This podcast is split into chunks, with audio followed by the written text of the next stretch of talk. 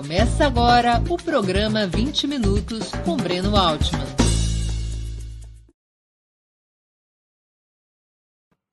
Bom dia! Hoje é 16 de agosto de 2022. Está começando mais uma edição do programa 20 Minutos Análise. O tema: Crise na Argentina dá razão a Bolsonaro? O atual presidente da República, em seu habitual festival de mentiras que assola o país, aponta o dedo para a Argentina em sua campanha à reeleição. Afirma, com a basófia de sempre, que é o Brasil amanhã, se Lula e o PT retornarem ao governo. A nação vizinha seria o exemplo mal sucedido, ao lado da Venezuela, do que ocorre quando uma política econômica de esquerda é implementada. O destino somente poderia ser, segundo Bolsonaro e seus seguidores, inflação, crise cambial, colapso fiscal e deterioração geral das condições de vida do povo. Esse discurso também é comprado e vendido pelos liberais que fazem oposição ao Bolsonaro. Basta acompanharmos os veículos de comunicação ligados aos grandes grupos e analisarmos o que escrevem ou dizem sobre a Argentina. Afinal, o que, que se passa no país vizinho, mais uma vez afundado em terríveis problemas econômicos e sociais? Os fatos são irrefutáveis. Com 7,4% de inflação em julho, a Argentina bateu em uma taxa anual de 71%, a maior desde 1992. Os salários no mês passado subiram apenas 3,5%, menos da metade do custo de vida. Apenas os trabalhadores do setor público têm conseguido, no último ano, impedir a queda da sua renda real. Com a acelerada desvalorização do peso frente ao dólar e a queda de renda das famílias, mesmo com uma taxa de desemprego relativamente baixa, de 7%, o número de argentinos vivendo na pobreza alcança quase 40% da população, segundo dados oficiais. Um cenário que vai piorando, apesar da economia continuar crescendo, com uma previsão de que o PIB suba entre 3,5% e 4,5% em 2022 embora o ritmo do crescimento já seja declinante. Seria impossível compreendermos o que ocorre na Argentina sem olharmos para o seu problema estrutural, o seu problema fundamental, a dívida externa. Vamos dividir essa questão em quatro etapas para melhor entendermos. A primeira etapa antecede o início do século XXI, diz respeito às últimas décadas do século XX. Como todos os demais países da América Latina, a Argentina tinha um forte endividamento externo, pagando juros escorchantes, cavalares a seus credores, majoritariamente credores privados. Esses pagamentos sangravam as reservas do país deixavam o Estado sem recursos e reforçavam o discurso liberal de austeridade fiscal, combinada com rebaixamento de salários e privatizações para atrair capitais internacionais. Foi o auge do neoliberalismo, que empurrou o país para a catástrofe social e levou a uma insurreição popular em 2001, forçando a renúncia do governo Fernando de la Rua, que fugiu de helicóptero da Casa Rosada em 21 de dezembro daquele ano. Depois de um período de forte crise política, durante o qual se decretou a suspensão do pagamento da dívida externa, Néstor Kirchner foi eleito presidente da República, assumindo o governo em maio de 2003. Aqui começa a segunda etapa de nossa breve história sobre a dívida externa argentina. De 2003 a 2015, enquanto governaram Néstor e na sua sucessão Cristina Kirchner, durante esse período predominou uma política de enfrentamento com os credores externos, com sucessivas negociações que foram reduzindo tanto os juros quanto o principal da dívida, abrindo espaço para um longo período de reativação da economia, do emprego e da renda dos argentinos, em, uma, em um cenário de relativa estabilidade dos preços internos e do câmbio. Com as exportações crescentes em função do chamado boom das commodities na primeira década do século e sem o peso do pagamento da dívida externa, os governos peronistas se livraram da pressão pela obtenção de dólares a qualquer custo. O câmbio e a inflação se estabilizaram. O Estado pôde aumentar sua capacidade de investimento e de custeio. Foram aplicadas políticas distributivas que melhoraram a renda popular e impulsionaram o mercado interno.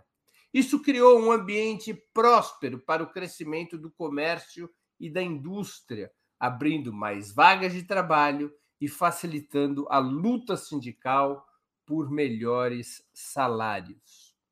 Mas a crise econômica mundial de 2008, cujo choque principal veio a ser sentido na Argentina, como no Brasil, a partir de 2014, essa crise mundial fez ruir a segunda etapa dessa nossa narrativa sobre a dívida argentina, essa segunda etapa de crescimento econômico, quando a Argentina suspende e depois renegocia sua dívida externa.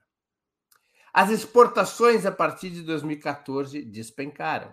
A economia interna se enfraqueceu e a Argentina, sem crédito internacional desde a suspensão do pagamento da dívida externa, passou a ter sérias dificuldades para pagar suas importações e outras obrigações da balança de pagamentos diante da escassez de dólares, voltaram a desvalorização cambial e a inflação.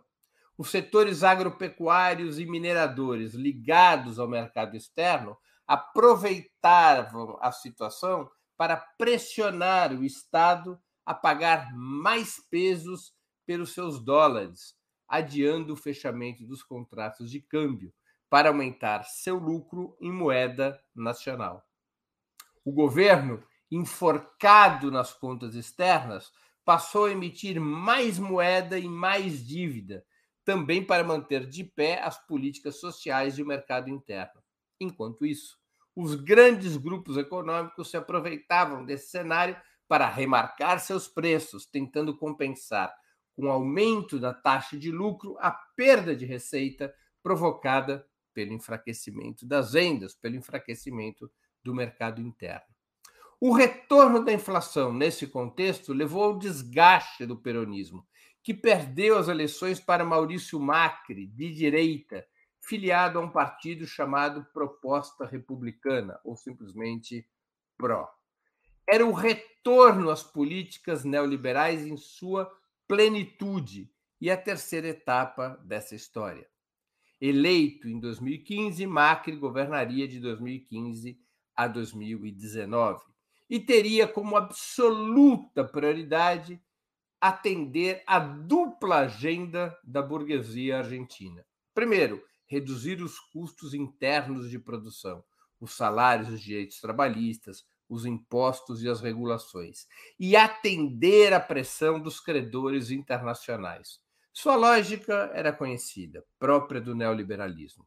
A Argentina precisaria ficar barata e estável para atrair investimentos internacionais e suprir a escassez de dólares, com o aumento da taxa de lucro dos capitalistas ocorrendo através da diminuição das suas despesas, especialmente com salários, e não da remarcação de preços.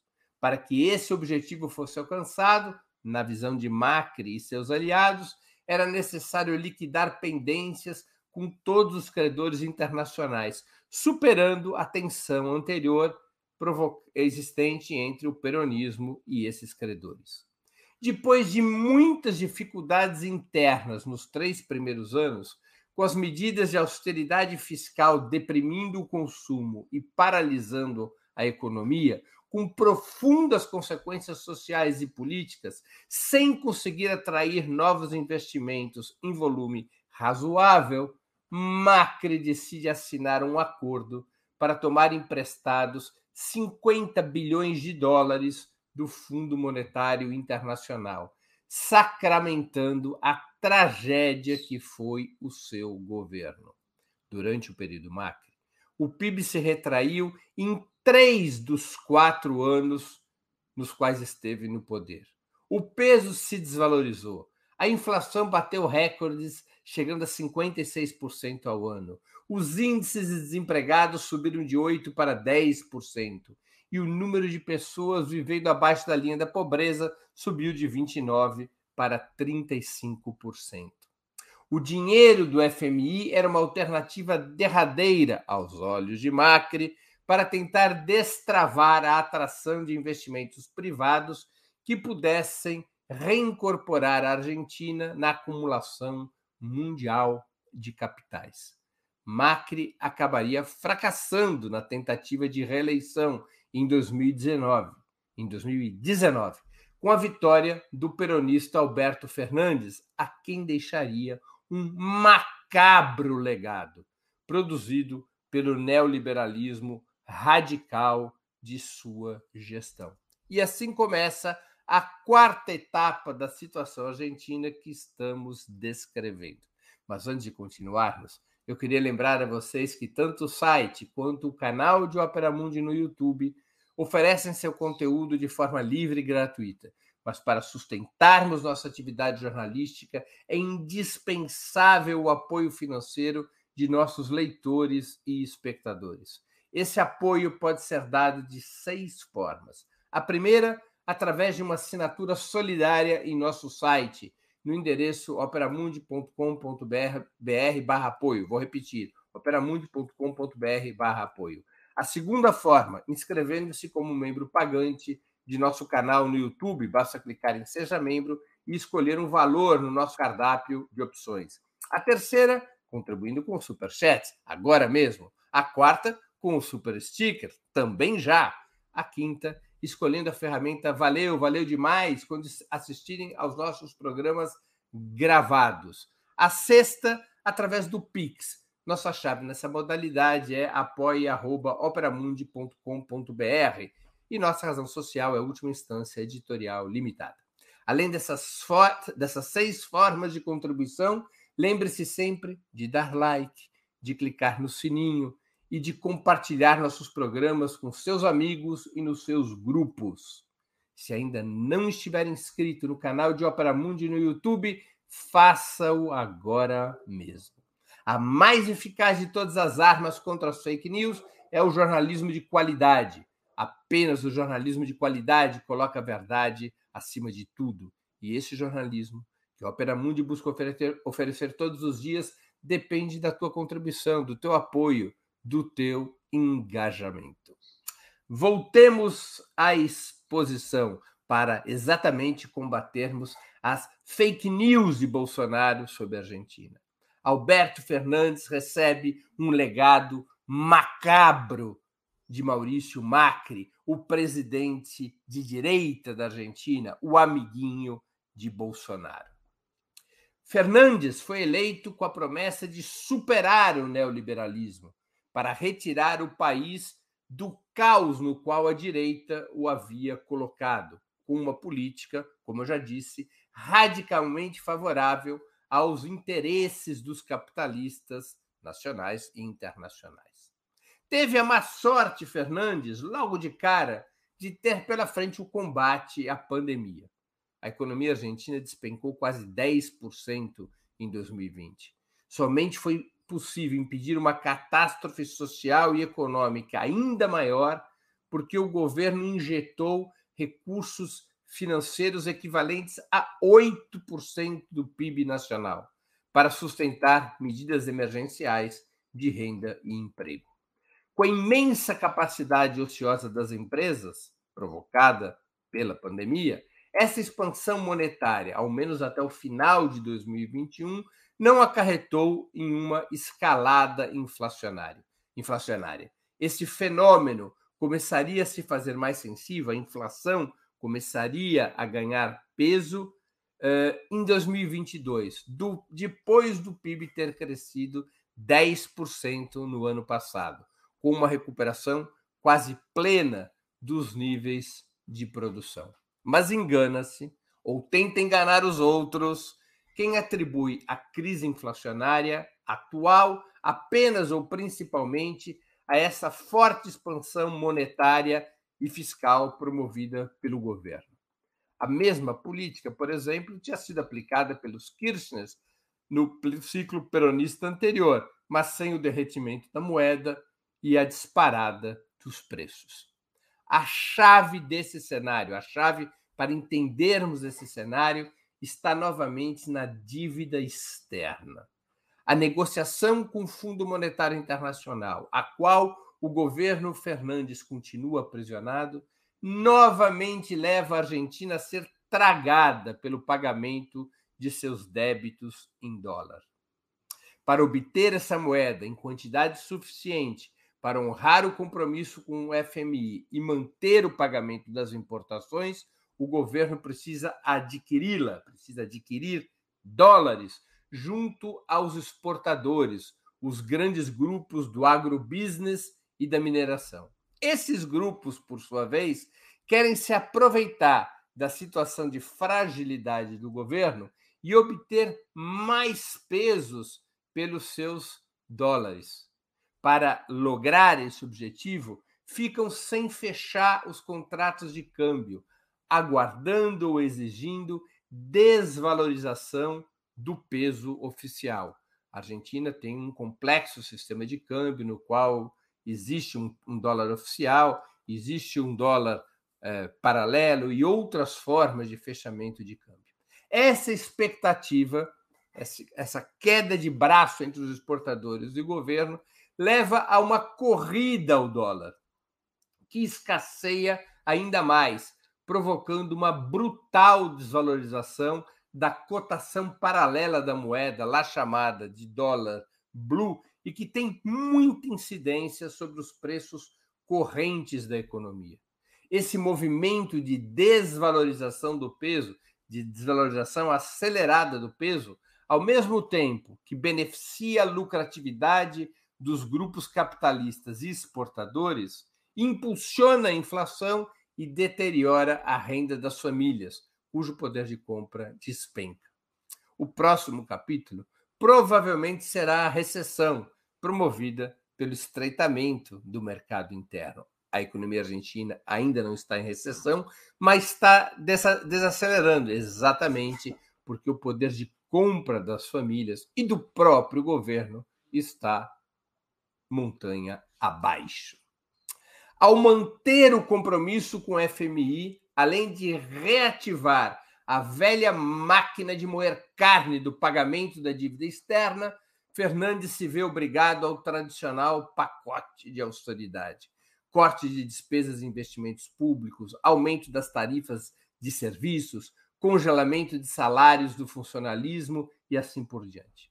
O FMI é o grande gerente de interesses do capital financeiro internacional. Seu objetivo permanente é garantir que os, que os estados devedores estejam solventes para honrar o pagamento da dívida e para oferecer aos grandes capitalistas do mundo novas, novas e estáveis oportunidades de negócio. É para isso que serve o FMI. Na periferia do sistema, isso representa sempre mão de obra barata, matéria-prima abundante e controlada por grupos privados, baixa carga tributária e flexibilidade no funcionamento dos capitais. Fernandes foi eleito com o discurso de romper com o neoliberalismo, mas atualmente o seu governo está prisioneiro dessa lógica, da lógica do grande capital. Isso gera tensões sociais é, e, e dentro do próprio peronismo, com seus setores mais à esquerda, que se identificam com Cristina Kirchner, em desacordo com a atual política econômica. Essas desavenças já levaram à queda de dois ministros nas últimas semanas, mas nenhum abalo foi sentido na defesa do acordo com o FMI. Entra ministro, sai ministro, a política econômica de Fernandes segue a mesma. Uma política econômica balizada pelo acordo com o Fundo Monetário Internacional. Crescem os protestos e as greves. Aliados políticos do peronismo começam a se afastar. As classes trabalhadoras claramente vão se deslocando para a oposição contra o governo, ao mesmo tempo em que a direita mais radical se aproveita para defender seu programa de aprofundamento das reformas liberais. A situação vai ficando cada vez mais perigosa para o peronismo, que pode vir a perder as próximas eleições presidenciais, já que é muito grande o desgaste do governo de Alberto Fernandes. Um caminho à esquerda poderia ser trafegado, segundo muitos analistas e atores políticos além da suspensão e repactuação do acordo com o FMI, poderiam ser tomadas medidas de maior controle estatal sobre os grupos exportadores, elevação da carga tributária a partir de impostos mais gravosos sobre o capital, expansão de políticas em defesa da renda das classes trabalhadoras e maiores investimentos do Estado na reconstrução econômica. Mas esse não tem sido o caminho do governo Fernandes. O governo Fernandes, na prática, com mudanças marginais, segue a mesma política econômica do seu antecessor, Maurício Macri, e está colhendo os mesmos frutos políticos e sociais, o desgaste. Já houve uma derrota eleitoral do peronismo nas eleições de meio período no ano passado. Agora o peronismo caminha a passos rápidos para uma derrota nas eleições presidenciais. O governo Fernandes, longe de representar o fracasso de uma estratégia de ruptura com o neoliberalismo, é a prova cabal do risco de desmoralização que paira sobre governos progressistas incapazes de promover essa ruptura e que acabam sequestrados pelos interesses dos grandes monopólios de dentro e de fora do país.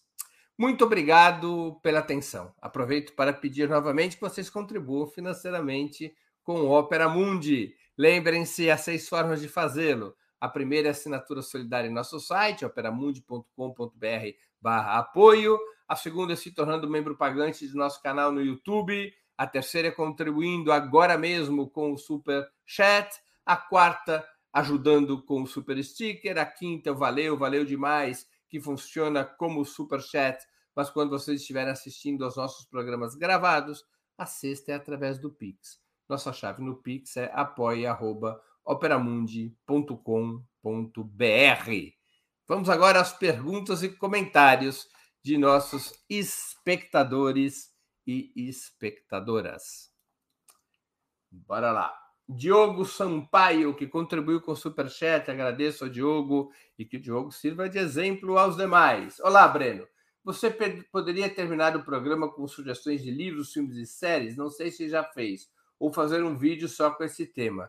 Ô, Diogo, é, a gente pode pensar nessa possibilidade nas terças-feiras, quando são meus programas expositivos, de sugerir, igual eu pergunto para os entrevistados nos demais dias, que livro, filme, que livro estão gostariam de sugerir, que filme ou série, eu poderia eu mesmo dar sugestões toda semana. É uma boa ideia, nós vamos conversar, eu vou conversar isso com a nossa produção, ver se a gente consegue viabilizar essa ideia. Sim, eu já fiz um vídeo só sobre esse tema. No final do ano passado, eu gravei um vídeo que são é, 15 romances de esquerda que todos deveriam ler.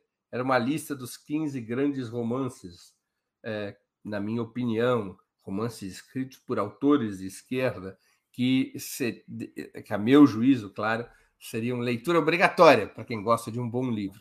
Esse, esse programa pode ser encontrado aqui no canal do Opera Mundi, chama assim mesmo, 15 romances de esquerda que todos deveriam ler. De repente a produção encontra esse programa e traz aqui na tela para você poder é, saber do que, do que eu estou falando.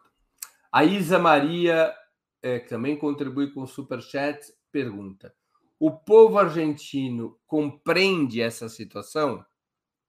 É, olha, eu não, não sei muito bem o que você quis dizer com compreender. O povo argentino está furioso com essa situação, porque o povo argentino está se sentindo vítima de um estelionato eleitoral. Alberto Fernandes foi eleito prometendo uma coisa e está fazendo outra. Alberto Fernandes prometeu romper com o neoliberalismo, melhorar os salários, combater o desemprego, aumentar a distribuição de renda e riqueza, ampliar os investimentos do Estado, e não está fazendo isso. Alberto Fernandes está aprisionado à política neoliberal e ao acordo com o Fundo Monetário Internacional.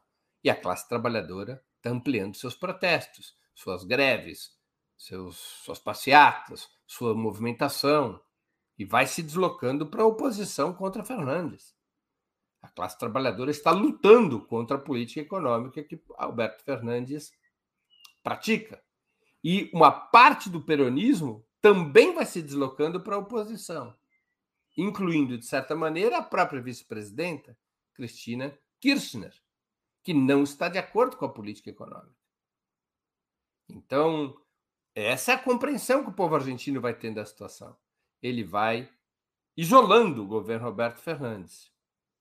E este, este isolamento do governo Roberto Fernandes pode levar a um retorno dos partidos de direita, aliás, de uma direita ainda mais radicalmente neoliberal. Obviamente que não se pode colocar a responsabilidade sobre isso no povo argentino, que está lutando pela sua sobrevivência. A responsabilidade dessa situação é do governo Alberto Fernandes, que não cumpre o que promete.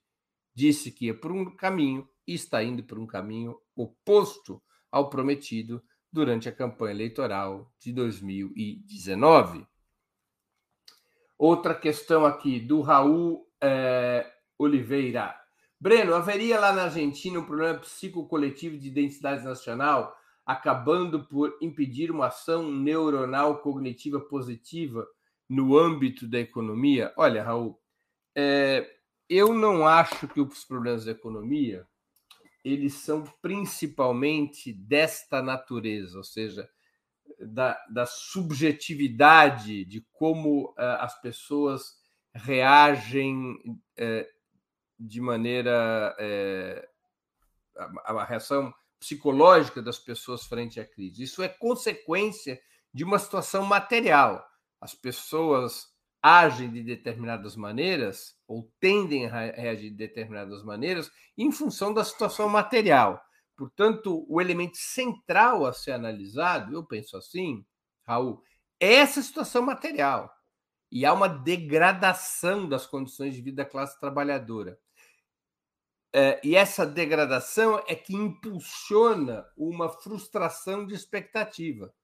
A classe trabalhadora elegeu Fernandes e derrotou Macri com a expectativa de que seria rompida aquela situação de inflação, desvalorização do peso, queda dos salários, aumento das tarifas públicas e assim por diante. E essa situação não foi rompida. Ela teve mais ou menos parada no ar durante a pandemia, mas pós-pandemia essa situação não foi rompida. E isso gera esse sentimento eh, de frustração.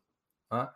Eh, eu não subestimo a necessidade de analisarmos esses aspectos eh, de natureza eh, psicológica que você elencou, mas eu penso que nós temos que entender esses problemas de natureza psicológica como uma reação, como uma consequência dos acontecimentos materiais, dos acontecimentos reais da vida econômica argentina.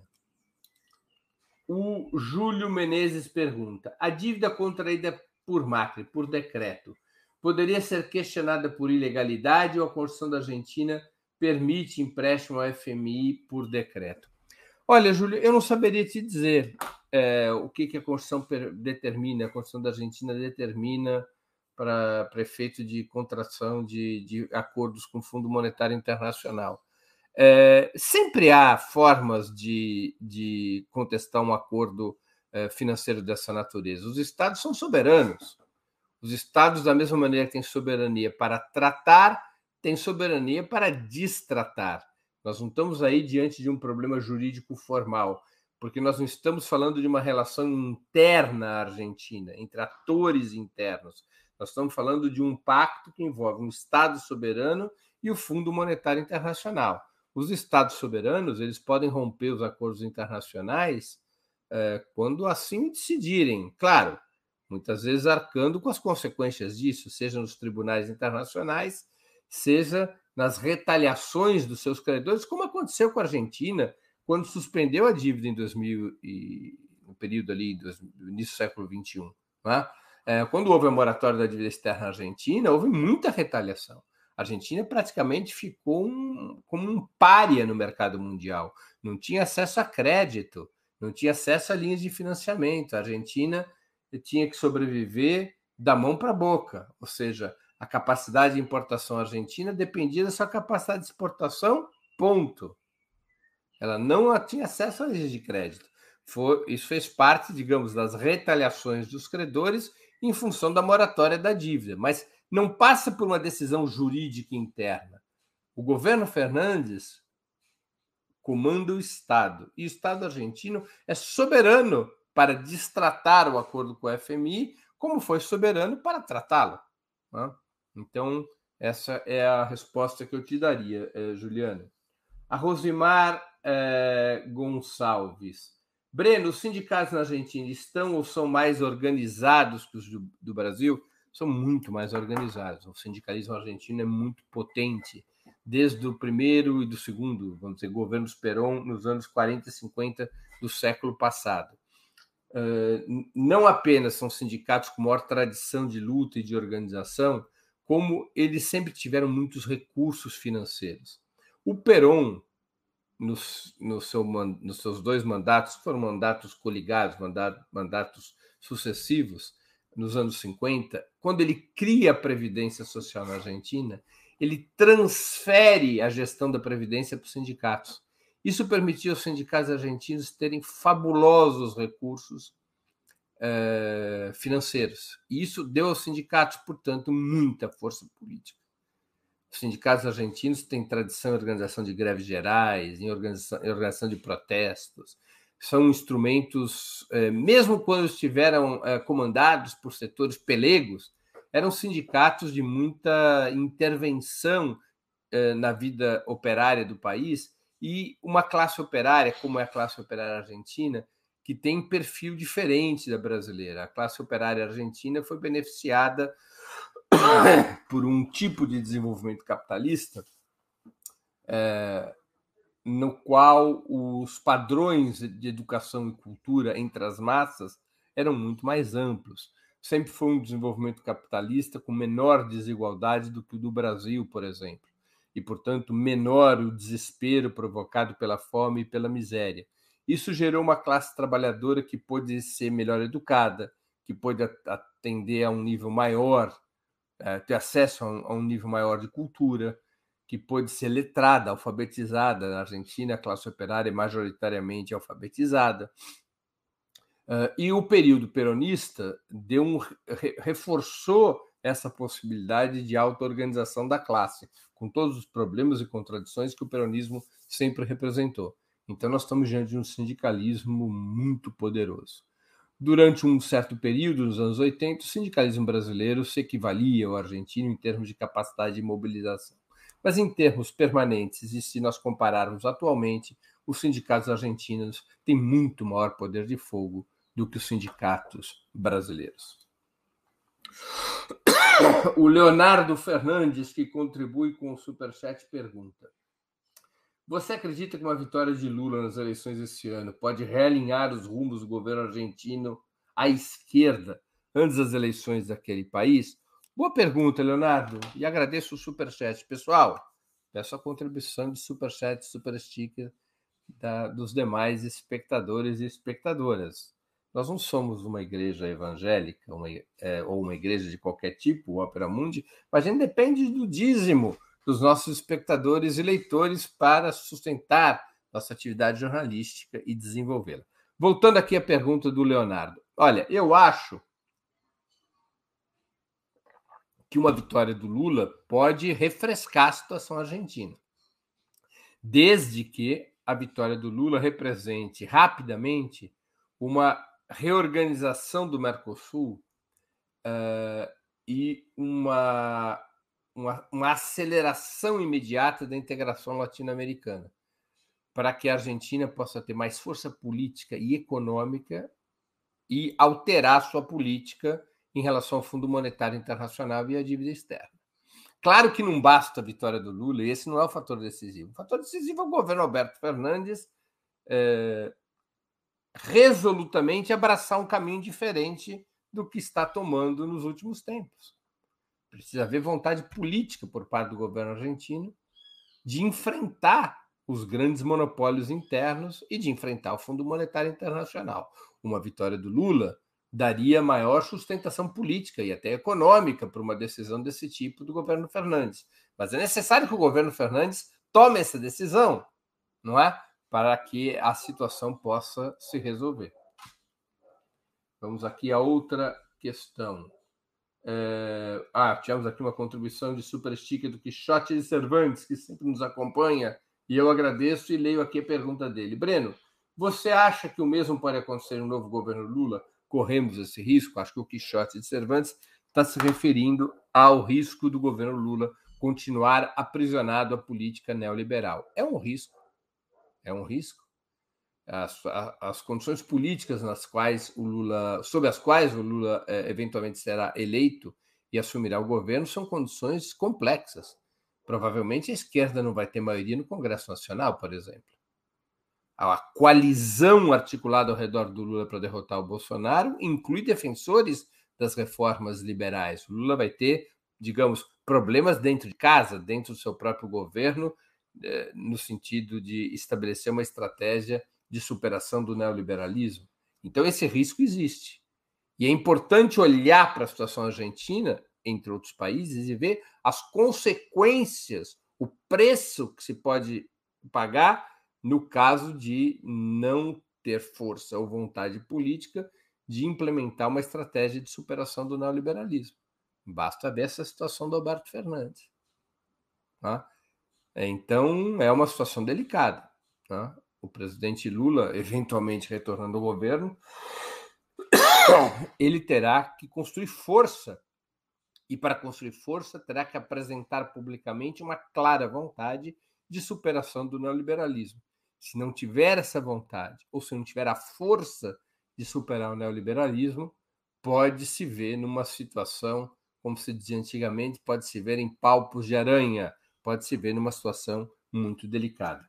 Obrigado pela pergunta, Quixote. Ana Cecília Simões pergunta: o governo Fernandes teria fôlego e parceria institucional para a necessária e urgente ruptura com o FMI e a radicalização de sua proposta inicial da época de eleição? Olha, Ana Cecília, nem se trata de radicalizar a proposta inicial, se trata de implementar a proposta inicial. Ele propôs a ruptura com o Fundo Monetário, com o neoliberalismo na, na sua campanha eleitoral. Ele desenhou uma política econômica contraposta à que ele atualmente pratica. Sobre o problema dele ter força e fôlego e parceria institucional para romper com o Fundo Monetário, olha, o peronismo continua a ter muita força institucional. O peronismo mantém maioria parlamentar, embora com dificuldades, porque um setor do peronismo é, é pró-neoliberalismo e pode eventualmente sabotar quaisquer tentativas de giro à esquerda do governo Fernandes. O governo Fernandes tem optado, aliás, por trazer para dentro do governo e para o comando da economia exatamente esse setor de direita do peronismo, o que contraria muito a Cristina Kirchner. Né? O atual primeiro-ministro, por exemplo, é Sérgio Massa. Sérgio Massa ele foi o presidente da Câmara dos Deputados. Ele é uma expressão do peronismo de direita. Ele é, ele é um homem é, defensor de uma maneira evidentemente mais comedida do que de, os partidos de direita, mas ele é um defensor das reformas liberais. Ele não representa as posições do kirchnerismo. E esse problema de ter fôlego para a ruptura com o Fundo Monetário Claro que precisa ter fôlego e parceria institucional, mas precede ter fôlego e ter parceria, ter a vontade, ter a disposição de travar essa luta. O fôlego não se cria do nada, a parceria institucional não se cria do nada. É necessário que o presidente da República diga claramente que, ó, quero ir por esse caminho. Eu quero romper com o Fundo Monetário Internacional. Sem romper com o Fundo Monetário Internacional, não há como recuperar a economia argentina, não há como recuperar a situação de vida e renda das classes trabalhadoras. O presidente da República precisa manifestar a sua vontade para ter fôlego e parceria. Pode até nem ter fôlego e parceria a partir da, da, proclamação dessa luta. Mas sem que essa luta seja proclamada e realizada, certamente não haverá fôlego nem parceria institucional, porque elas não caem do céu. Né? O problema principal aí não é de fôlego e parceria institucional, é o problema da vontade política do Alberto Fernandes. Qual o caminho que ele quer trilhar? Até o presente momento, ele está trilhando um caminho de cumplicidade com as reformas liberais e essa cumplicidade vai cobrar seu preço. Aliás, já está cobrando seu preço com a divisão do peronismo, os protestos sociais e as greves. Não vai demorar para ter greve geral contra o governo de Alberto Fernandes, porque a deterioração de, da vida da classe trabalhadora é muito rápida. Vai ter greve geral contra o governo de Alberto Fernandes. Já estão tendo, semana após semana, quase diariamente, protestos contra o seu governo. Ele está cavando sua própria cova. A responsabilidade não é de terceiros, é do próprio presidente Alberto Fernandes. O Caê Cavalcante pergunta: o problema da Argentina não é a falta de uma moeda soberana? Olha, Caê, formalmente a Argentina tem uma moeda soberana, que é o peso. Mas você tem razão. É tão longo o problema da dívida externa na Argentina, já é tão é, presente na economia do país há tantos e tantos anos que o povo argentino pensa em dólar. Ele realiza suas equações em dólar. Qualquer lugar que você vai na Argentina, você pode pagar em dólar. O dólar é uma moeda de fluxo corrente no país, como se fosse uma segunda moeda. Na verdade, o país tem uma, uma dupla moeda, o peso e o dólar convivendo simultaneamente há muitos e muitos anos. Isso ocorre por conta das sucessivas e permanentes desvalorizações do peso, que representa, eu quero repetir essa ideia, representa fundamentalmente um conflito distributivo no país. Tá? O peso na economia e no Estado argentino dos grandes monopólios de exportação da carne e de grãos, o peso do capital financeiro na Argentina faz com que é, a estrutura do país esteja condicionada pelos interesses desses grupos exportadores. Eles exportam e têm os dólares. Os dólares são controlados por esses grupos, que só passam às mãos do Estado quando são fechados os contratos de câmbio. Quando esses grupos veem o governo é, numa situação de fragilidade, um governo que é seu adversário em situação de fragilidade, ou quando esses grupos têm um governo controlado por ter o controle do governo, o que eles fazem é cobrar do Estado mais pesos pelos dólares eh, resultantes das suas exportações. E isso, essa situação deles não entregarem ao país os dólares das exportações, esperando a desvalorização da moeda para aumentar a sua rentabilidade interna em pesos, esse conflito no qual os, os grandes grupos exportadores buscam ampliar sua lucratividade, é que induz o país à escassez de dólares. Quando o país, como a Argentina está sempre estrangulada pela dívida externa, essa escassez de dólares é apavorante, porque isso faz com que o país não apenas não cumpra os compromissos da dívida externa, como muitas vezes fique no limite de não ter recursos para importações e, portanto, podendo viver uma situação de escassez de determinados produtos, inclusive produtos alimentares. Então, essa, essa situação que é criada pelo conflito distributivo, provocado pelos grandes grupos exportadores, leva à percepção permanente de que vai haver uma desvalorização do peso. E aí as pessoas correm para o dólar para se proteger. E essa corrida para o dólar é que acaba movendo a própria desvalorização do peso. Né? Então é um mecanismo permanente, e você tem razão em apontar na prática que a soberania do peso na Argentina é formal, porque é uma economia cuja dinâmica é determinada pela questão cambial. Como é que se rompe essa questão? Bom, só se rompe com a ruptura da dívida externa. Em que momento se teve estabilidade em relação a isso?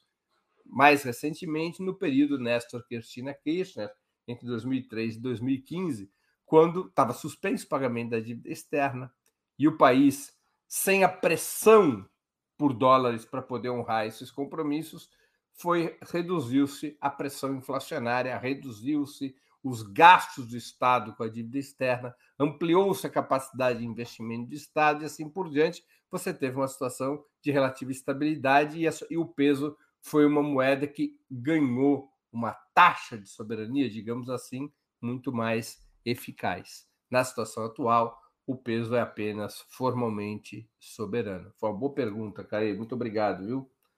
Pessoal, com isso.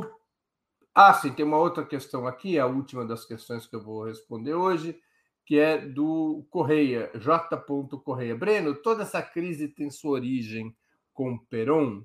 Não, não tem sua origem com Peron. A origem dessa crise é a ditadura militar argentina. É a crise da dívida externa, que é a mesma crise que o Brasil atravessou nos anos 80 e 90 até o início do século 21.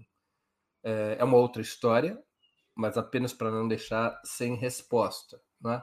O que aconteceu é que nos anos 70 do século passado havia uma super oferta de crédito no mercado mundial a juros muito baixos.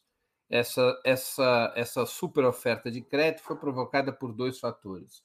Primeiro, eh, o fortalecimento dos, do que se chamou na época de eurodólares, quer dizer, a dívida norte-americana era sustentada por empréstimos feitos pela, é, é, pela economia europeia. Os Estados Unidos têm um aumento do seu endividamento nos anos 60 e 70, em boa parte conta da guerra do Vietnã, mas não só, também por conta da corrida armamentista e outros fatores. Há uma transferência é, de, de de fluxos financeiros dos Estados Unidos para a Europa. A Europa passa a ter uma superabundância de crédito, seus bancos eh, passam a ofertar linhas de crédito generosas a juros baixos. O segundo movimento de fortalecimento desse supercrédito foi eh, os chamados petrodólares, não é? O preço do petróleo depois de 73. Ele dispara os países árabes eles passam a ter recursos formidáveis em função da exportação do, do, petróleo, suas economias domésticas eram incapazes de absorver, são países pequenos, eram incapazes de absorver esses recursos, esses recursos foram depositados nos bancos ocidentais e, portanto, houve um novo reforço da oferta de crédito. E os países da América Latina saíram tomando empréstimos, seja empréstimos para pagar empréstimos, seja para resolver suas crises eh, de dívida anteriores, seja para investir, como fez a ditadura brasileira durante o chamado segundo PND, o Plano Nacional de Desenvolvimento do Geisel. E a Argentina é um desses países que tomaram recursos. No caso da Argentina, esses recursos não foram tomados para construção de infraestrutura, ao contrário do Brasil. Esses recursos foram tomados para fortalecer os interesses dos próprios grupos financeiros e exportadores locais. A Argentina é um país que aplicava aplicou uma política neoliberal de forma precoce. O endividamento foi feito com juros muito baixos, foram feitos endividamentos gigantescos. Eram juros baixos, mas eram juros flutuantes, ou seja, os juros flutuavam conforme a determinação do credor, não eram juros fixos. Esses juros disparam nos anos, eh, no final dos anos 70 e nos anos 80, é a chamada crise da dívida de 82. Tá? E a Argentina não, nunca teve condições, a partir da exportação, de pagar essa dívida. Essa dívida cobrava, cobrava juros brutais e isso foi estrangulando a economia argentina. O Brasil passou por uma situação semelhante, que na prática só viria a ser resolvida, só viria a ser concluída no início do governo Lula, nos primeiros anos do século XXI. Então, esse é um resumo.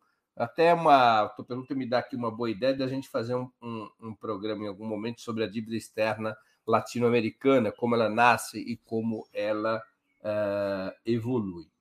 Bom, com essa questão eu acho que eu respondi a todas as questões fundamentais que me foram feitas. Uh, podemos encerrar o programa. Eu quero encerrar agradecendo a audiência, em especial a quem colaborou com a sustentação financeira de Opera Mundi através das múltiplas formas uh, possíveis. Sem vocês, nosso trabalho não faria sentido e não seria possível. Um grande abraço a todos e a todas. Para assistir novamente esse programa e a outras edições dos programas 20 Minutos, se inscreva no canal do Opera Mundi no YouTube. Curta e compartilhe nossos vídeos, deixe seus comentários. O jornalismo de Opera Mundi é mantido com o seu apoio. Faça uma assinatura solidária em www.operamundi.com.br. Com um pequeno valor mensal, você nos ajuda no desenvolvimento de um jornalismo independente e de qualidade. Obrigado pela audiência e até a próxima.